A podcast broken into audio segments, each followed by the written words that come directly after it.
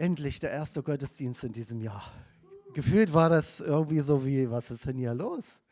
Mensch, müssen wir warten bis zum 8. Aber jetzt ist es soweit. Und wir haben als Jahreslosung diesen Satz, du bist ein Gott, der mich sieht. Es gibt ja inzwischen schon so ganz diverse verschiedene Poster, Postkarten und Kalender mit diesem Bibelzitat. Und ich habe mir gedacht, ich werde euch aber zu Beginn etwas ganz Besonderes zeigen, gleich, gleich, noch nicht, ich muss ja die Spannung erhöhen. Ich habe nämlich ein Satellitenbild gefunden von einem renommierten Online-Dienst und äh, ich habe jetzt den wahrscheinlichen Ort lokalisieren können, an dem dieser besondere Satz damals ausgesprochen wurde. Entschuldigt, dass ich das nicht so ganz exakt auf wenige Quadratkilometer eingrenzen konnte bei diesem Bild, aber Schließlich ist dieses kurze Gebet ja auch schon 4000 Jahre her. Da ist es. Cool, wa? Ich weiß ja nicht, was du jetzt erwartet hast, denn da ist nichts außer Wüste. Und na, wir zoomen auch nicht rein. Nee, nee, das, wir lassen das so, weil äh, ich denke, das ist das, wie es uns ja manchmal geht. Wenn wenn wir in einer Wüstenerfahrung stecken, wenn wir, wenn wir uns allein fühlen, wenn es nicht so schön gemütlich ist wie hier. Und wenn du vielleicht ahnst, dass du dem Tod näher bist als dem Leben, da mitten in der Wüste ist das durchaus so, spätestens nach dem ersten Tag ohne Wasser. Und ich habe aber hier gemerkt, das ist genau die Chance für deine erste oder neue Gottesbegegnung. Wenn es so richtig Gott verlassen ist, dann kommt Gott, weil du dich dann nur noch auf ihn verlassen kannst. Die Person, die dort damals in der Wüste dieses Gottesbekenntnis ausgesprochen hat, sie hat übrigens das erste Mal, das erste Mal in der Bibel überhaupt Gott einen Namen gegeben, nämlich übersetzt El Roy, du bist der Gott, der mich sieht oder du bist der Gott, der nach mir sieht.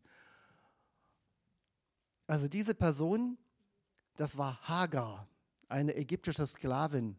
Hagar bedeutet so viel wie Fremde, die Fremde. Das ist also nicht mal ein richtiger Name.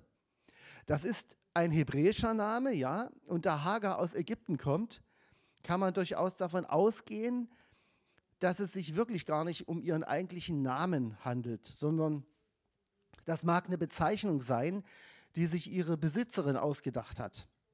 Denn Hagar war in den Augen ihrer Herrin gar kein Mensch in dem Sinne, kein Gegenüber, sondern ein Besitz, gleichgestellt vielleicht damals mit einer Ziege, einem Schaf, einer Eselin.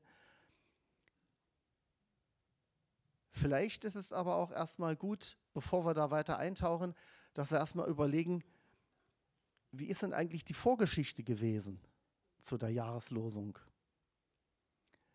Wenn ich die Vorgeschichte einer Person nicht kenne, kann ich mir ja auch kein Urteil über sie erlauben. Und dann bleibt sie für mich eine Fremde, eine Hagar. Davor möchte ich noch kurz einen kleinen Rückblick geben äh, zur Vorgeschichte der Jahreslosungen. Das ist auch eine spannende Sache und das hängt damit zusammen, dass dieser Satz ausgewählt wurde für dieses Jahr. Die erste offizielle veröffentlichte Jahreslosung kam im Jahr 1930 raus und die wurde nach, dem, äh, nach der Luther-Übersetzung gemacht. Das war Römer 1, Vers 16 im Jahr 1930. Wir wissen so ungefähr, was das für eine komische Zeit war. Die war nicht nur komisch, sondern da bahnte sich auch was ganz Schlimmes an in Deutschland und weltweit. Und da haben die diesen Satz ausgesucht. Römer 1, Vers 16. Ich schäme mich des Evangeliums von Jesus Christus nicht. Und im Gegensatz zu den Herrnhuter Losungen, wo ja wirklich das im Lostopf ist und dann zieht man da diese Zettel raus mit Nummern und guckt danach, welcher äh, Bibelvers ist das, da handelt es sich bei den Jahreslosungen eigentlich um ein Jahresmotto. Das ist ein Leitvers, ein Satz, der aktiv unter Gebet und als Gegenentwurf zu den Parolen des gerade vorherrschenden Mainstreams ausgewählt wird. Genau wie die Monatssprüche. Und ihr seht hier auf dem Bild den, der das so in den 30er Jahren angefangen hat, für sich und seine Gemeinde und eigentlich für, für alle, die irgendwie Zugang dazu hatten, Otto Riedmüller. Er hatte 90, 1930 diesen Bibelleseplan entwickelt mit Monatssprüchen, mit Liedern und einer Jahreslosung, weil er auch gemerkt hat, die Leute in meiner Gemeinde, äh, die kommen mir irgendwie so geistlich unterernährt vor. Und das reicht nicht, sonntags in den Gottesdienst zu gehen, sondern man braucht jeden Tag Nahrung und auch geistliche Nahrung. Einer von vielen, die vorher eben das auch schon versucht haben, aber er ist der, der das dann geschafft hat, auch das deutschlandweit zu verbreiten. Er wurde später, weil er engagierter Christ war, auch in der bekennenden Kirche gegenüber dem Naziregime tätig. Und ein zweiter noch, Oskar Schnetter, da habe ich jetzt kein Bild von dem gefunden, äh, der war Jugendwart des CVM in Kassel. Der hatte dann die Idee, die Monatssprüche, Jahreslosung und die Monatssprüche auf gelbe große Plakate zu drucken und zu verbreiten. Und auf die Art und Weise haben sie diesen lauten Parolen der Nazis ganz leise, aber gut sichtbar die Sätze der Bibel entgegengestellt. Ich glaube, das war innerhalb kürzester Zeit über 500.000 die Auflage, nur von diesen Plakaten. Und die haben das auch in ihre Zeitschriften gedruckt, überall. Die damaligen Herrscher, die fanden das dann so unangenehm, dass sie erst äh, dann braune Sprüche gedruckt haben und da haben sie gemerkt, das lesen die Leute gar nicht. Und dann haben sie es einfach verboten, mithilfe des Gesetzes zur Abwehr heimtückischer Angriffe gegen Partei und Staat. Mir fiel dieser Satz aus Jeremia ein. Jeremia 23, 29 ist mein Wort nicht brennend wie Feuer, spricht der Herr, und wie ein Hammer der Felsen zerschmettert. Und du brauchst nicht mal viel machen, du musst es bloß ganz groß und deutlich auf ein Plakat drucken und an die Hauswand kleben oder in dein Fenster oder in die Autoscheibe oder wie auch immer. Oder lesen. Heute kümmert sich die Ökumenische Arbeitsgemeinschaft für Bibellesen um diese Arbeit mit diesen Monatssprüchen und Jahressprüchen. Sie besteht aus Beauftragten von verschiedenen Freikirchen, heißt richtiger Evangel Vereinigung evangelischer Freikirchen, Volksmissionarische Ämter, Verband evangelischer Bibelgesellschaften, EC-Verband, CVM, katholisches Bibelwerk und so weiter und so fort. Und wenn ihr mal am PC irgendwann, heute Nachmittag vielleicht, den Computer äh, äh, anschaltet und habt dann den Bibelserver.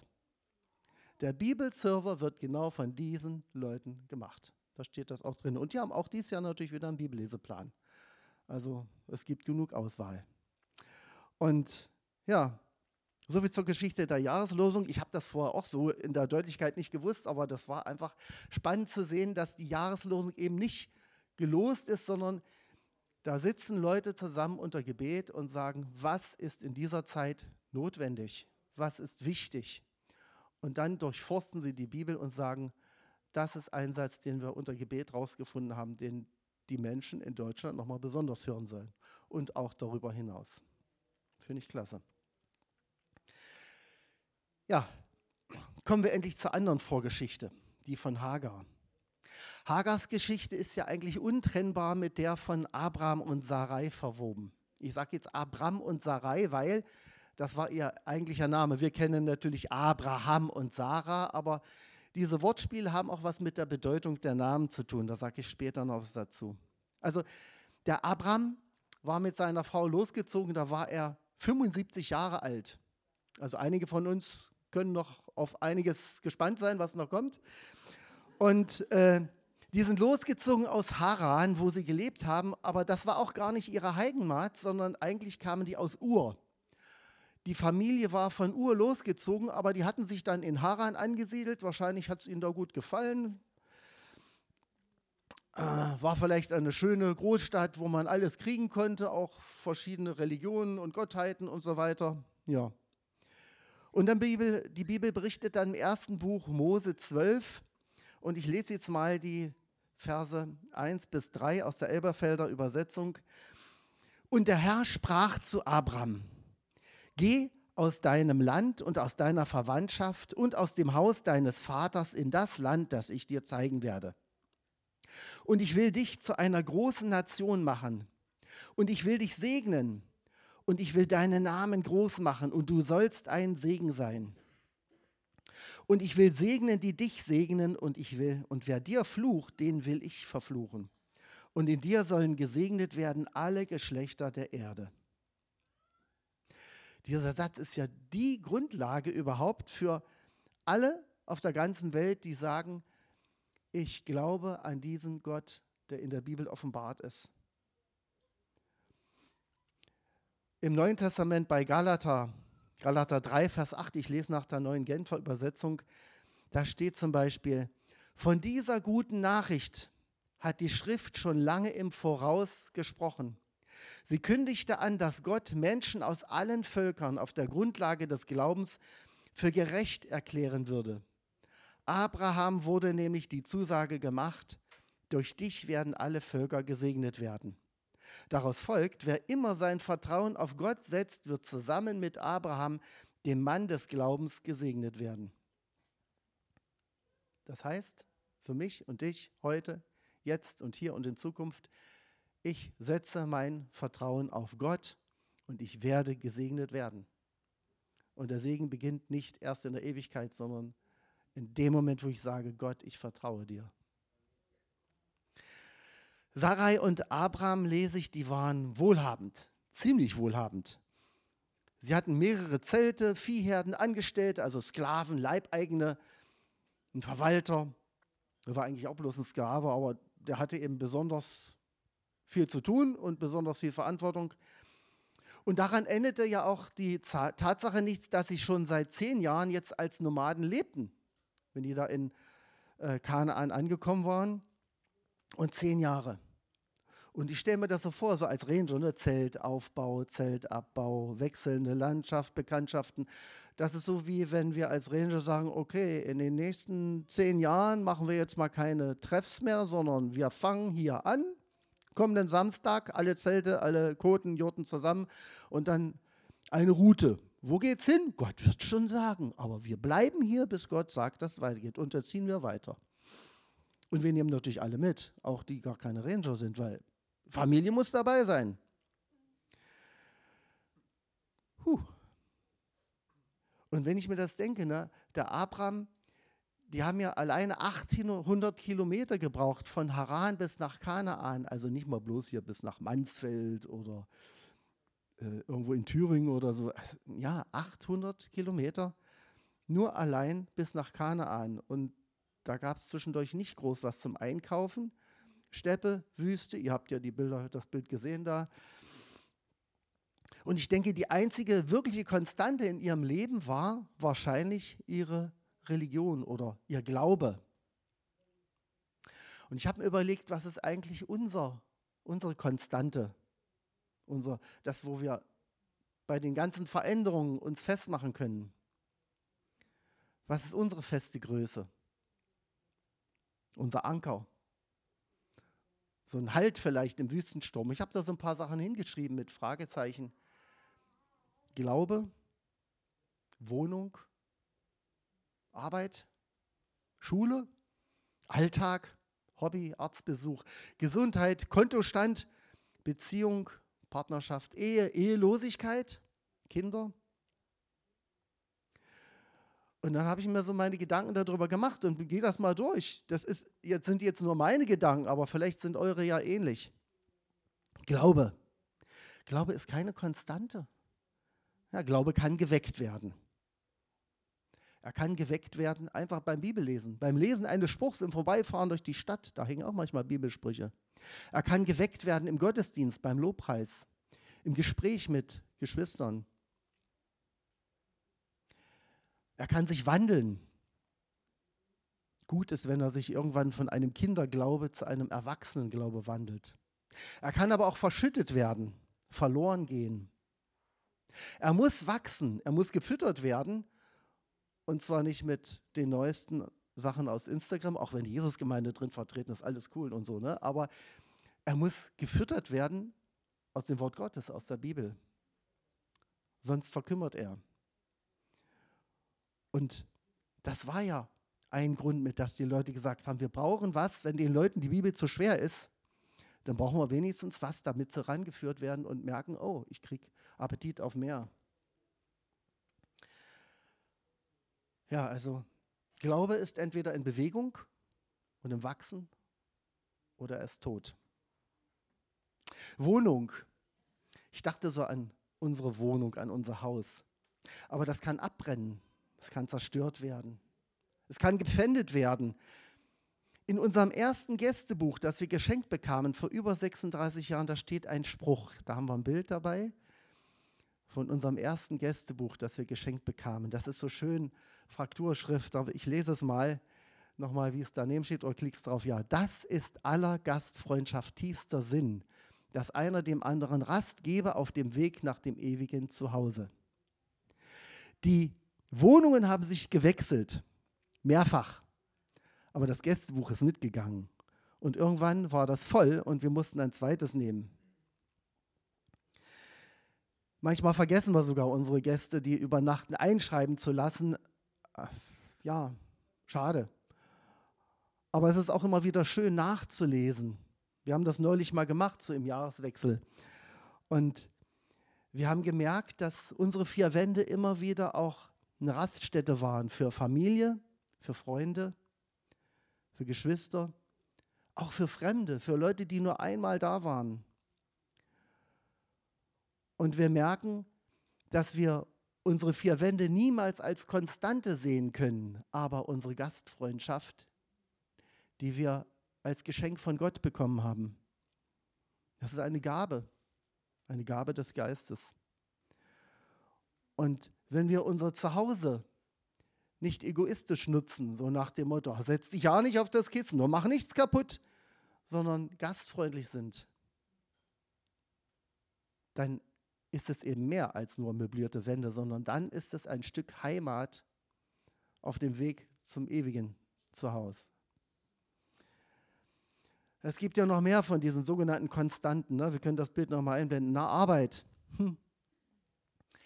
Arbeit. Wir wissen alle, Arbeit können wir verlieren. Oder die Arbeit kann sich so wandeln, dass wir keine Freude mehr daran haben. Oder dass wir sagen, oh, wie viele Jahre sind es noch bis zur Rente? Schule. Ja, ist doch irgendwann vorbei, ne? Spätestens bei den nächsten Ferien. Oder Vielleicht auch, wenn du aus der Schule endlich mal entlassen wirst und eine Lehre anfängst oder zum Studium gehst. Und die Lehrer, wenigstens wenn sie in Rente gehen, sind sie auch endlich aus der Schule raus. Was ist Alltag? Ist auch keine Konstante, weil der Alltag kann erstmal kann er ziemlich langweilig werden, wenn man jeden Tag das Gleiche hat. Das ist er, dann ist er eher so ein Synonym für Langeweile, für Stillstand. Oder Alltag kann Dauerstress bedeuten. Und beides sollte man eigentlich nicht zu einer Konstanten werden lassen. Weder die Langeweile noch den Dauerstress, weil das macht dich kaputt. Hobby. Hobby ist ja gut. Man sagt jetzt neuerdings nicht mehr Hobby, sondern Work-Life-Balance. Ist ja auch schön, wenn man ein Hobby hat. Aber es ist schlecht, wenn das Hobby zu deinem Götzen wird. Arztbesuch willst du natürlich nicht als Konstante haben, auch wenn es manchmal gut ist, dass du endlich zum Arzt gehst. Ich denke, das ist einer mit der Gründe, weshalb wir so oft hier in der Gemeinde auch beten um Gesundheit. Dass eben nicht der Arzt unser Herr wird, sondern dass wir uns immer wieder vergewärtigen, der Herr ist unser Arzt. Ja, Gesundheit, ne? Ist keine Konstante. Auch wenn manche länger gesund bleiben und andere öfter mal krank sind. Ich habe das mit Kontostand gleichgesetzt. Beides ist ein Segen, wenn es sich im Positiven bewegt. Die Gesundheit und auch der Kontostand. Äh, Corona lasse ich jetzt mal raus. Corona hat ja alles verdreht. Da ist ja negativ und positiv. Das, das gilt nicht. Beziehung bei Beziehung, da fällt mir dieser Satz ein, den Jesus gar nicht selbst gesagt hat, sondern der hat den Gesetzeslehrer, der ihn so ein bisschen aufs Glatteis führen wollte, hat den antworten lassen. In Lukas 10, Vers 27. Und da weiß ich, dass ich selber das von mir aus nicht immer so gut hinkriege. Deshalb bete ich das auch immer wieder, ne? was hier steht. Du sollst den Herrn, deinen Gott, lieben aus deinem ganzen Herzen und mit deiner ganzen Seele und mit deiner ganzen Kraft und mit deinem ganzen Verstand und deine Nächsten wie dich selbst. Gesundheit. Das ist eine Aufgabe fürs ganze Leben, ne? Ehe. Alle, die in einer Ehe leben, können von euch gerne auch befragt werden dazu. Das ist alleine eine Predigt, mindestens, oder ein ganzes Buch. Und Ehelosigkeit. Ich lebe nicht ehelos, deshalb möchte ich gar nichts weiter dazu sagen, sondern ich zitiere auch hier wieder die Bibel, 1. Korinther 7, Vers 32, einer, der auch ehelos gelebt hat. Ich möchte, dass ihr frei seid von unnötigen Sorgen. Wenn ein Mann ledig ist, gilt seine ganze Sorge der Sache des Herrn. Er bemüht sich so zu leben, dass der Herr Freude daran hat. Aber wenn er verheiratet ist, bemüht er sich, auch seiner Frau Freude zu machen. Daher sorgt er sich auch um Dinge, die zum Leben in dieser Welt gehören. Und das führt dazu, dass sein Interesse geteilt ist. Genauso ist es bei der Frau. Wenn sie noch nicht verheiratet ist oder wenn sie keinen Mann mehr hat, geht ihre ganze Sorge der Sache des Herrn. Sie möchte ihm dienen mit all ihren Gedanken und all ihrem Tun. Aber wenn sie verheiratet ist, dann sorgt sie sich auch um irdische Dinge. Sie bemüht sich, ihrem Mann Freude zu machen. Und dann schließt Paulus hier ab. Ich sage das in eurem eigenen Interesse und nicht, um euch in eurer Freiheit einzuschränken. Vielmehr will ich euch helfen, das zu tun, was richtig und gut und richtig ist und dem Herrn unbeirrt und mit ungeteilter Hingabe zu dienen. Ist das nicht schade, dass die Bibel uns nie das Denken abnimmt? Ist gut, dass sie uns immer wieder zum Nachdenken auffordert und zum Umdenken. Tut Buße heißt ja letzten Endes auch erstmal nichts weiter als denkt um. Kinder, Kinder war einer von diesen konstanten Fragezeichen. Da fällt mir dieser Satz von Goethe ein, der soll das gesagt haben. Goethe hat ja viele schlaue Sachen gesagt, auch manche, die nicht so schlau sind. Aber das eine, das gefällt mir als Vater. Zwei Dinge braucht das Kind von seinen Eltern, Wurzeln und Flügel. Wurzeln, wenn sie klein sind, und Flügel, wenn es Zeit ist, selbstständig zu werden, ein eigenes Leben zu führen. Ich hoffe sehr, wir hoffen sehr, dass wir unseren Kindern ausreichend starke Wurzeln gegeben zu haben, dass sie ihre Wurzeln eigentlich so tief graben konnten, dass sie merken, in Jesus ist dieser Halt. Und wir hoffen, dass sie nicht zu kurze Flügel haben, sondern dass sie sich wie Adler emporschwingen können. Sagt auch die Bibel. Gott gibt ihnen Flügel wie Adler. Bei Sarai und Abraham da war die Kinderlosigkeit aber scheinbar wirklich eine Konstante. Ich denke mir, Kinderlosigkeit gilt ja heute vielen als Lebensoption, als eine Frage der Möglichkeiten oder eine Frage der Karrierechancen, des sich leisten wollens. Zumindest in Deutschland habe ich so das Gefühl. Damals galt es eher als Schande, als Unglück, ja sogar als Strafe Gottes. Aber ich glaube, damals wie heute ist es auf jeden Fall eine Zeit der Verunsicherung, eine Zeit des Hoffens, der Enttäuschungen, der vergeblichen Versuche und eine Zeit vielleicht der unbeantworteten Gebete.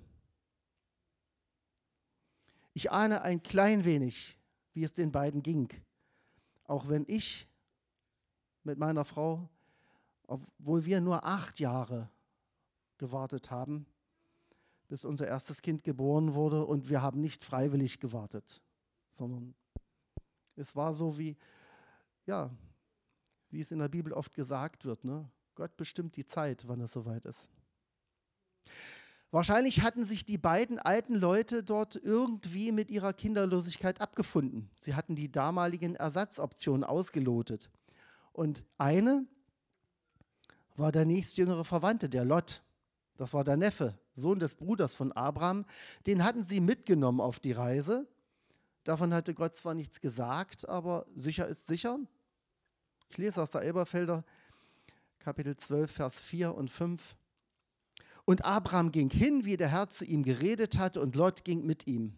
Abraham aber war 75 Jahre alt, als er aus Haran auszog. Und Abraham nahm seine Frau Sarai und Lot, den Sohn seines Bruders, und all ihre Habe, die sie erworben hatten, und die Leute, die sie in Haran gewonnen hatten, und sie zogen aus, um das Land Kanaan zu gehen, und sie kamen in das Land Kanaan. Was die Bibel dann auf weiteren Seiten komprimiert wiedergibt, in den nächsten Kapiteln von 12 bis 15, das umfasst dann einen Zeitraum von mindestens zehn weiteren Jahren. Sie kommen in Kanaan an. Da gibt es dann eine Dürre. Dann ziehen sie weiter bis Ägypten. Dann verliert Abraham fast seine Frau an den Pharao, weil er sie aus Furcht vor den Leuten des Pharao und vor dem Pharao als seine Schwester ausgibt. Der hatte Angst, äh, wenn die hören, du bist so schön und dich auch noch sehen, dann nehmen sie dich mir weg. Und wenn sie hören, ich bin verheiratet, dann killen die mich. Also sage ich einfach, du bist meine Schwester und dann kriege ich vielleicht noch was. Und das war auch so, der hat Geschenke gekriegt dann vom Pharao, darunter Sklaven, vielleicht sogar die Magd Hagar. Und als der Pharao von Gott gepeinigt wird und merkt, ey, da ist doch was faul, dann kommt die Wahrheit ans Licht. Und der Pharao lässt ihm aber die ganzen Geschenke, die er ihm gegeben hat, für die schöne Frau und schickt sie aber raus. Und die werden ausgewiesen. Und zurück in Kanaan gibt es dann Konflikte zwischen ihm und Lot. Aufgrund der Trockenheit. Und äh, nichts mit eventuell Sohn und Nachfolger, sondern Lot zieht dann weiter nach Sodom. Und dann lesen wir noch, wie der da zwischen die Fronten geregt, weil da auch äh, Leute untereinander Krieg geführt haben. Der kommt in Kriegsgefangenschaft. Abraham stellt dann mit seinen Leuten noch eine Truppe zusammen und befreit die alle. Und dann lernt er Melchisedek kennen, den die Bibel nennt, den geheimnisvollen Priester Gottes in der Stadt Salem. Wir kennen sie als Jerusalem. Und dann erscheint Gott dem Abraham in einer Vision und schließt einen Bund mit ihm. Ich lese im Kapitel 15 die Verse 3 bis 6 nach der Elberfelder. Und Abraham sagte zu Gott in dieser Vision, siehe, mir hast du keinen Nachkommen gegeben und siehe, der Sohn meines Hauses, also der Verwalter, wird mich beerben. Und siehe, das Wort des Herrn geschah zu ihm, nicht dieser wird dich beerben, sondern der aus deinem Leibe hervorgeht, der wird dich beerben. Und er führte ihn hinaus und sprach, blicke doch zum Himmel und zähle die Sterne, wenn du sie zählen kannst. Und er sprach zu ihm, so zahlreich wird deine Nachkommenschaft sein. Und er glaubte dem Herrn und er rechnete es ihm als Gerechtigkeit an. Das Neue Testament zitiert das, diese Stelle an verschiedenen Stellen im Römer 4, im Galater, im Jakobus, um das zu zeigen, wie Abraham anfing zu glauben, als Gott mit ihm geredet hat. Und dann lesen wir aber gleich darauf Kapitel 16 im ersten Vers. Doch Abrams, jetzt habe ich die neue Übersetzung, weil die das noch ein bisschen besser sagt, äh, doch Abrams Frau Sarai blieb, blieb kinderlos. Nun hatte sie eine ägyptische Sklavin namens Hagar. Da sagte sie zu Abram, du siehst, dass Jahwe mich keine Kinder bekommen lässt. Wenn du dich jedoch mit meiner Sklavin einlässt, komme ich vielleicht durch sie zu einem Kind. Schade, das steht schon. Abraham war einverstanden. Ich hätte euch jetzt gefragt, ne? da muss doch eigentlich stehen, und Abraham war entrüstet. Nee, war er nicht, er war einverstanden. Und dann habe ich mir die Verse vorher angeguckt und da hat ja Gott gesagt in Kapitel 15, ähm, nein, nicht dieser wird dich beerben, nicht der Verwalter, sondern der aus deinem Leibe hervorgeht, der wird dich beerben. Da war ja noch keine Rede von Sarah, von Sarai. Und ich habe überlegt, woran liegt das? Gott hat scheinbar nur zu Abraham gesprochen in dieser Zeit. Oder es ist einfach bloß nicht aufgeschrieben. Oder, oder ist Sarai einfach immer nur gehorsam mit ihrem Mann mitgezogen und hat das gemacht, was er gesagt hat.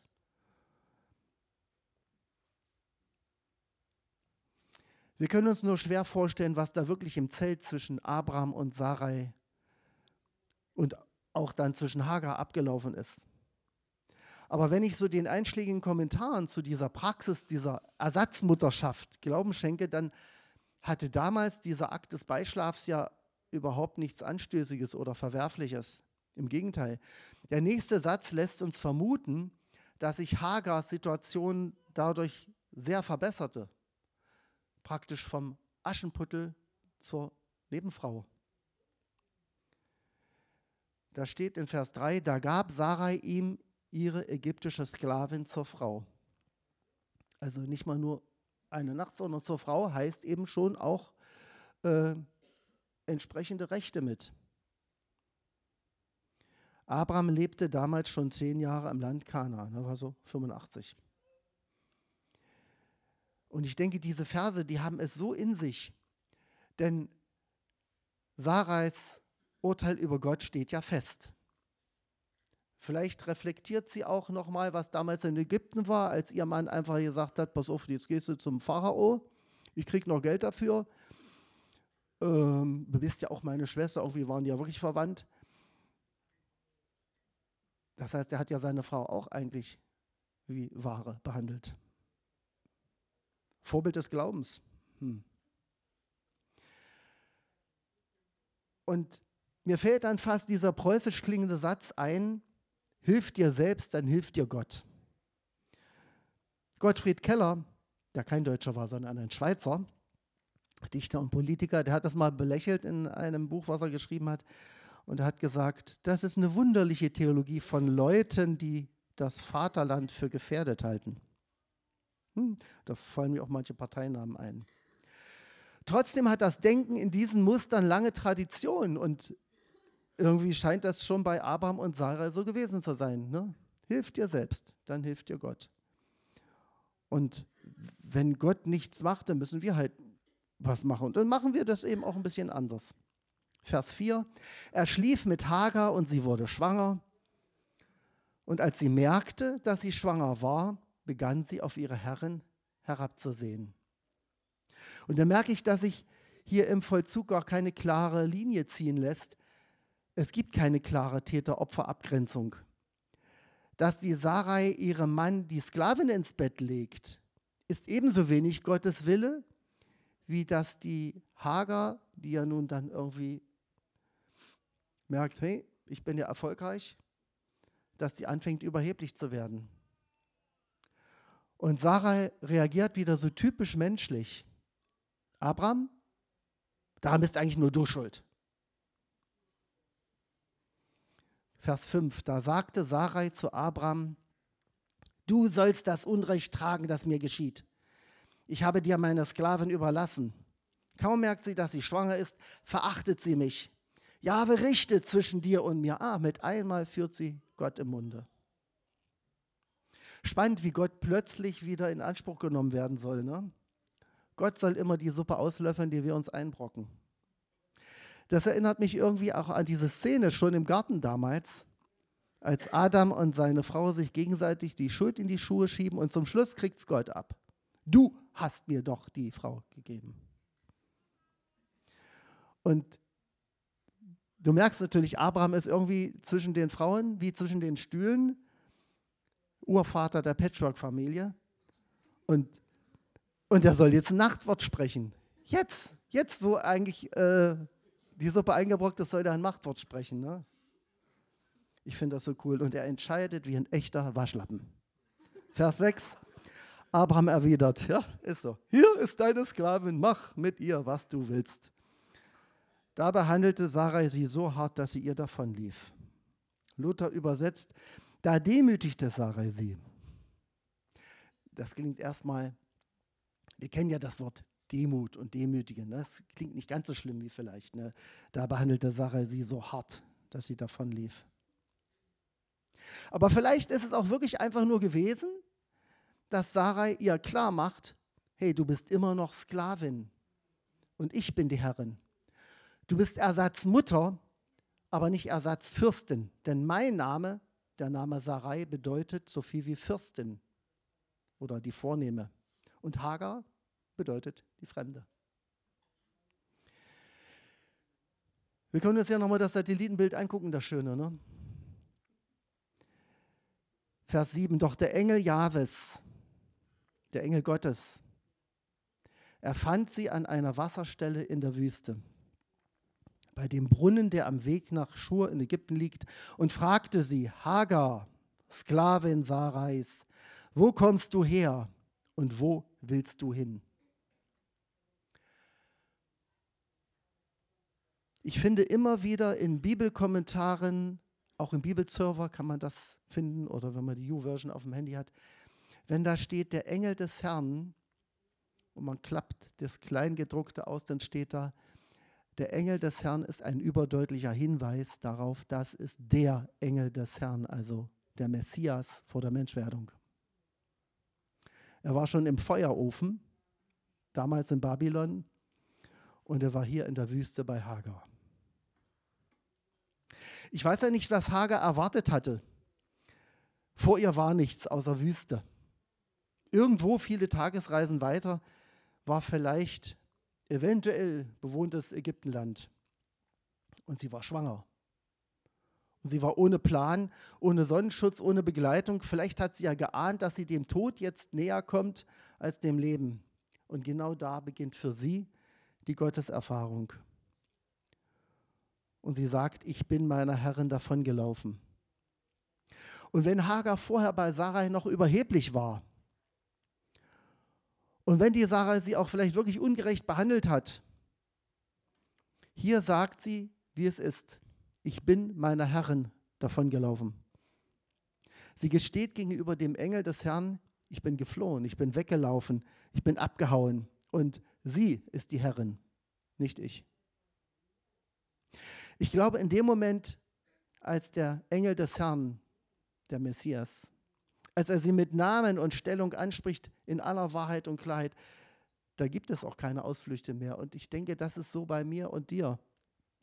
In dem Moment, wenn der Engel des Herrn, wenn der Messias, wenn Jesus mich anspricht, dann geschieht das auch in aller Wahrheit und in aller Klarheit. Denn er kennt mich. Und er kennt dich. Und er wartet manchmal. Er wartet manchmal, bis du allein bist in deiner Wüstenerfahrung. Er wartet, bis du alleine nicht mehr ein- und ausweist. Bis du denkst, jetzt ist alles aus. Und er stellt uns die vielleicht wichtigsten zwei Fragen unseres Lebens. Wo kommst du her? Und wo willst du hin? Das sind Fragen nach unserer Identität. Wo kommst du her? Die Frage nach deiner Herkunft ist ja nicht einfach nur die nach deinen letzten Erfahrungen, auch nicht die nach deinen Eltern oder deiner Kindheit, nicht nach all dem, was du vielleicht schon erlebt hast und mal als Konstante bezeichnet hast, denn das sind ja alles nur Variablen. Es ist die Frage, wie bist du bei Gott als seine Konstante angesehen? Und wenn du sagst, ja, so bin ich eben. In der Schule höre ich das manchmal von Schülern bei irgendwelchen Sachen, die dann nicht funktionieren. Ah, ich bin eben doof. Ich bin eben ein Versager. Ich bin ein Idiot. Ich bin ja so vergesslich. Bin ich all das, was andere über mich ausgesprochen haben? Bin ich das, was ich übernommen habe und zu meinem eigenen erkläre, obwohl es gar nicht meins war? Und wenn ich das dann so sage, dann klingt das ja vielleicht sogar noch bescheiden. Demütig. Und das ist eine Lüge. Ich habe mir zur Angewohnheit gemacht, prophetische Worte aus der Bibel für mich persönlich zu nehmen. Na, vielleicht denkst du, macht das Sinn? Alles alte Sätze. Und ich sage, entweder es macht mir Sinn oder es hat keinen Sinn. Zum Beispiel Jeremia 1, Vers 5. Ehe ich dich im Mutterleib bildete, habe ich dich erkannt. Und ehe du aus dem Mutterschoß hervorkamst, habe ich dich geheiligt. Zum Propheten für die Nationen habe ich dich eingesetzt.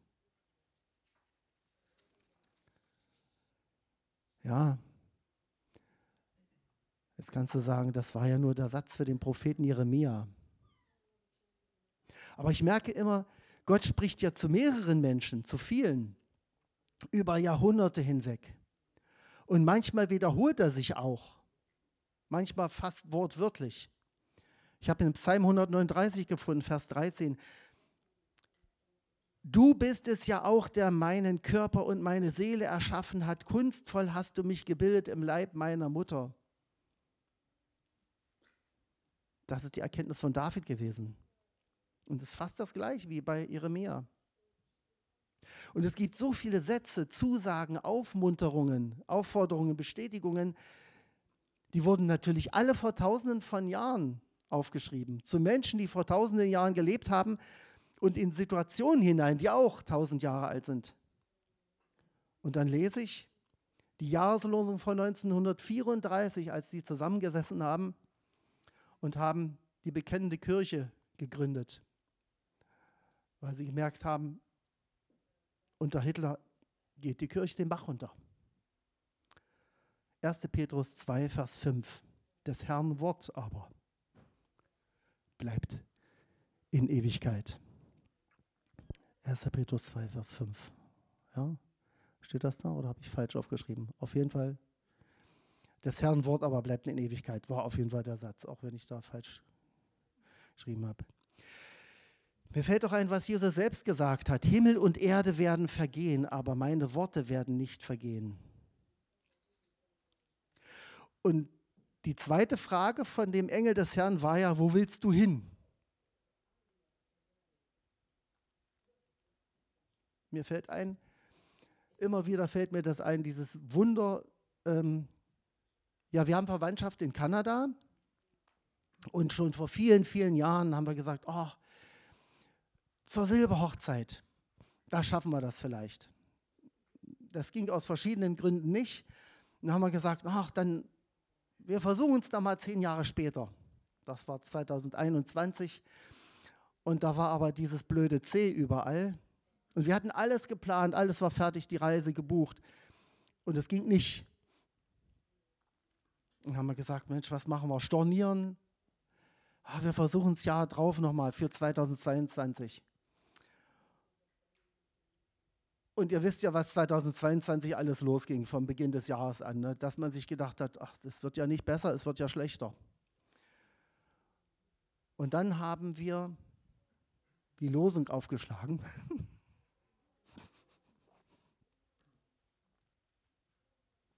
Und wir hatten den Tag des Abflugs geplant, ohne es zu wissen, schon ein Jahr vorher.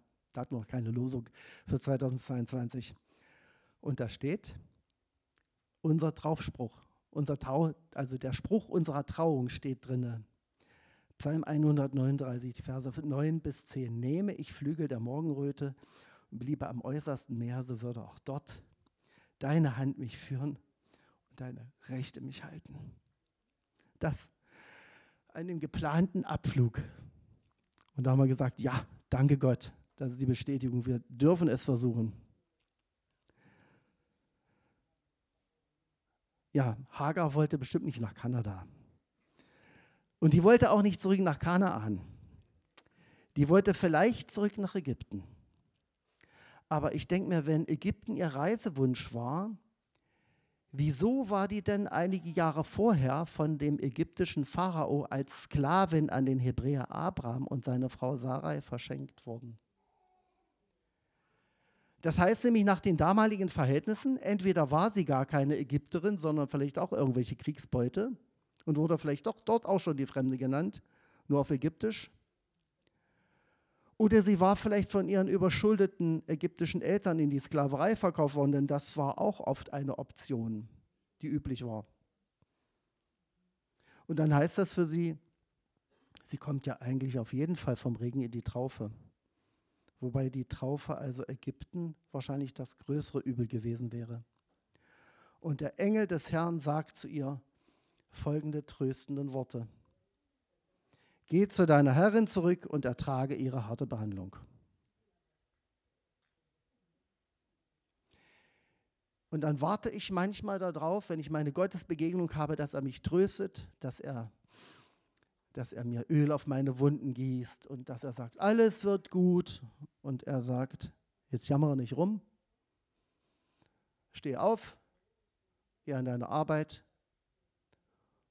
und demütige dich unter mir letzten Endes. Tu deine Arbeit, entschuldige dich bei Sarah, übe dich in Demut und kümmere dich um das Kind. Vielleicht hat Gott damit auch gleich zu ihr gesagt, was später in Matthäus steht. Matthäus 23, Vers 12. Wer sich selbst erhöht, der wird erniedrigt werden. Und wer sich selbst erniedrigt, der wird erhöht werden. Zu Hagar sagte er in Vers 10 und 11, ich werde dir so viele Nachkommen schenken, dass man sie nicht mehr zählen kann. Und er sprach weiter, siehe, du bist schwanger und du wirst einen Sohn gebären, dem sollst du den Namen Ismael, Gott hört, geben. Denn der Herr hat auf dein Elend gehört. In der islamischen Tradition wird Ismael der Stammvater der Araber. Und in Kapitel 16, Vers 13 nimmt er prophetisch Bezug auf diese Entwicklung. Da steht ab Vers 12, und er, er wird ein Mensch wie ein Wildesel sein, seine Hand gegen alle und die Hand aller gegen ihn. Und allen seinen Brüdern setzt er sich vors Gesicht. Da nannte sie den Namen des Herrn, der zu ihr geredet hatte. Und das ist jetzt unser Jahreslosungsvers. Ne? Du bist ein Gott, der mich sieht. Denn sie sagte, habe ich nicht auch hinter dem hergesehen, der mich angesehen hat? Darum nennt man den Brunnen Ber Lachai Roy. Siehe, er ist zwischen Kadesh und Beret. Ich habe überlegt, wie nenne ich diese Predigt? Ansichtssache? Das ist Ansichtssache, ob ich dem jetzt glaube, was Gott sagt zu mir. Ja, Hagar hätte auch sagen können, es war halt eine Halluzination, die Wüste ist heiß. Aber sie hat auf die Stimme gehört und ist zurückgegangen, hat sich unter die Hand Sarais gedemütigt und das, was Gott ihr dazu gesagt hat, ist wahr geworden. Ich möchte diesen Satz, du bist ein Gott, der mich sieht, dieses Jahr auch für mich nehmen. Und das ist legitim. Wir dürfen die tausend Jahre alten Sätze für uns nehmen. Und ich will mir vor allen Dingen die zwei Fragen merken, die der Engel des Herrn vorher gesagt hat. Denn ohne diese zwei Fragen, die er Hagar gestellt hat, wäre sie auch gar nicht zu dieser Gotteserkenntnis gelangt. Die zwei Fragen, ne? wo komme ich her will sagen, von wem nehme ich meine Identität? Nehme ich sie aus den Variablen meines Umfelds und vielleicht aus den Miserablen meiner Vergangenheit oder, nehme ich sie aus der Hand dessen, der meine Vergangenheit kennt, aber der mir vergibt und der mich liebt und der mich genau so gemacht hat, wie ich bin? Und die zweite Frage, wo will ich hin? Wer ist mein Ziel? Nicht wo ist mein Ziel, sondern wer ist mein Ziel? Für Hagar bedeutet das, sie muss ihren Willen dem Engel des Herrn unterordnen. Geh zurück an deinen Platz, mach deine Arbeit, demütige dich unter die Hand Sarais. Vielleicht bedeutet das für mich und dich,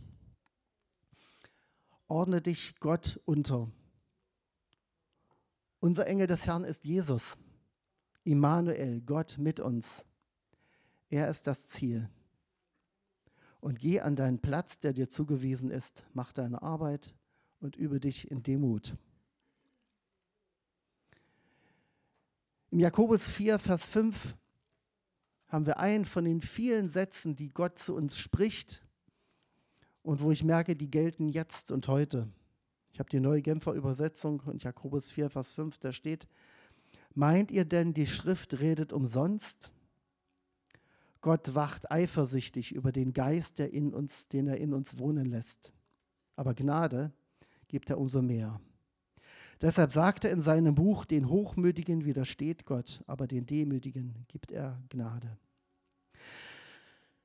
Jesus, das will ich lernen aus jedem Wort. Nicht wir richten über dich und über das, was du gesagt hast, sondern du, wenn, dann richtest du über uns. Aber dein Richten soll kein Hinrichten sein, sondern das Aufrichten und das Gerade richten, damit wir unseren Weg gerade gehen können, damit wir aufstehen. Und wenn wir zehnmal, zwanzigmal, hundertmal fallen, dass wir aufstehen und dass wir uns an dir aufrichten können, weil du bist ein Gott, der uns sieht dass wir dir nachfolgen können. Und wie es die Schrift sagt hier, dein Geist wohnt in uns. Und wir können ihn jeden Tag wieder einladen und sagen, Heiliger Geist, komm, stärke mich, erneuere mich, gib mir Frieden, gib mir Liebe, gib mir Freude, gib mir das, was ich für diesen Tag brauche. Und der nächste Tag fängt wieder an mit meinem Gebet und damit, dass du mich beschenkst. Und der übernächste wieder und der übernächste wieder denn ich kann ja gar nicht alle Fülle mit einmal fassen, die du geben willst. Darum jeden Tag immer wieder aufs Neue. Lass mich zuerst beten zu dir, empfangen, was du gibst, hören auf das, was du sagst und dann vorangehen. Auch wenn es heißt, ich muss Demut üben. Amen.